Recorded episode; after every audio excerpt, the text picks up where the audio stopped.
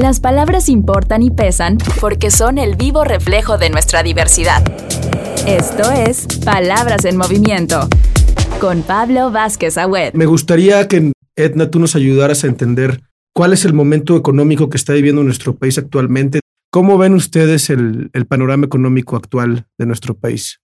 Eh, yo estoy muy preocupada porque la economía mexicana cada vez se hace más chiquita. En lugar de que se haga más grande, eh, de que nuestra economía registre tasas de crecimiento eh, que, puedan eventualmente traducirse en bienestar para la gente, pues la economía está bien estancada, creciendo muy poco. No vamos a lograr, lograr este año, quizá ni siquiera el próximo, recuperar los niveles que teníamos antes de la pandemia. Habrá mucha gente que nos diga, bueno, es que nos cayó una cosa inesperada, que se pudo haber manejado mucho mejor y que estamos viviendo las consecuencias de no haber tenido una estrategia para sortear la contingencia y que nos estemos eh, eh, acabando o que estemos matando las fuentes de crecimiento para esta economía. Lo que hemos visto es que no tenemos crecimiento, pero tampoco tenemos intervenciones y política pública en favor de los más pobres de este país. Durante la pandemia, recuerdo muy bien que esperábamos con, con mucha expectativa el discurso del presidente que nos iba a anunciar su plan. Y su plan era sostener sus prioridades. No se movió ni tantito. O sea, no dijo, bueno, estamos en una contingencia, vamos a reasignar recursos, por lo menos mientras esto dure, de manera masiva al sector salud, para que los chicos que se están desconectando de la escuela y que no tienen manera de seguir el paso de, de su educación, para que el golpe no sea tan duro. Vamos a tratar de proteger el empleo. El presidente nos dijo, Tren Maya, Dos Bocas, Pemex, CFE y sus programas sociales. Palabras en movimiento. Braulio, ¿tú también coincides con lo que dice Edna de, este empecinamiento del, presidente en sus proyectos? Totalmente, Pablo. La verdad es que el proyecto del presidente eh, fue el mismo desde el inicio de su, de su gobierno. Hay una inflación del 7%, hay una deuda pública creciente, pero sobre todo yo quisiera eh, centrarme en algo fundamental que es la vida de los, de los jóvenes, porque la verdad es que estamos obligados a una vida rentista y en un futuro poco prometedor en el sentido de tener acceso, por ejemplo, a pensiones en un futuro.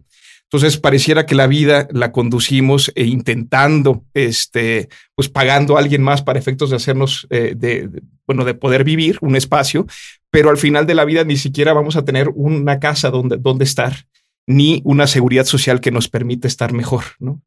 Eh, un servicio de salud que la verdad es que nos eh, también estamos pues viendo un decrecimiento en la inversión en el sector salud, igual en la educación.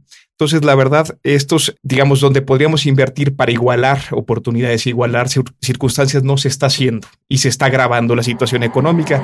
Palabras en movimiento.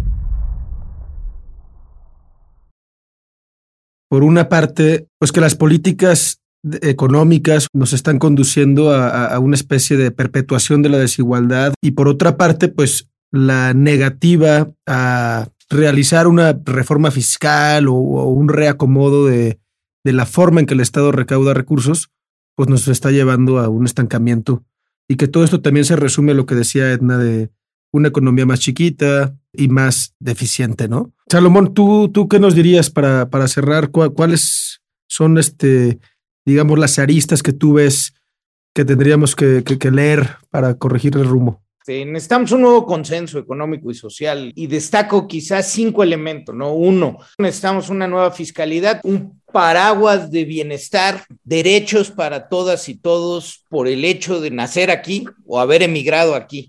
Segundo, necesitamos más y mejor inversión pública. No es el grueso de la inversión, pero es insustituible que genere servicios adecuados para las y los ciudadanos, pero además que estimule a la, inversión privada. Tercero, si necesitamos certeza, necesitamos que estén claras las reglas del juego para la inversión privada, eh, pero que estén claras en todos sentidos. ¿eh? El cuarto elemento para mí tenemos que hablar de empleo.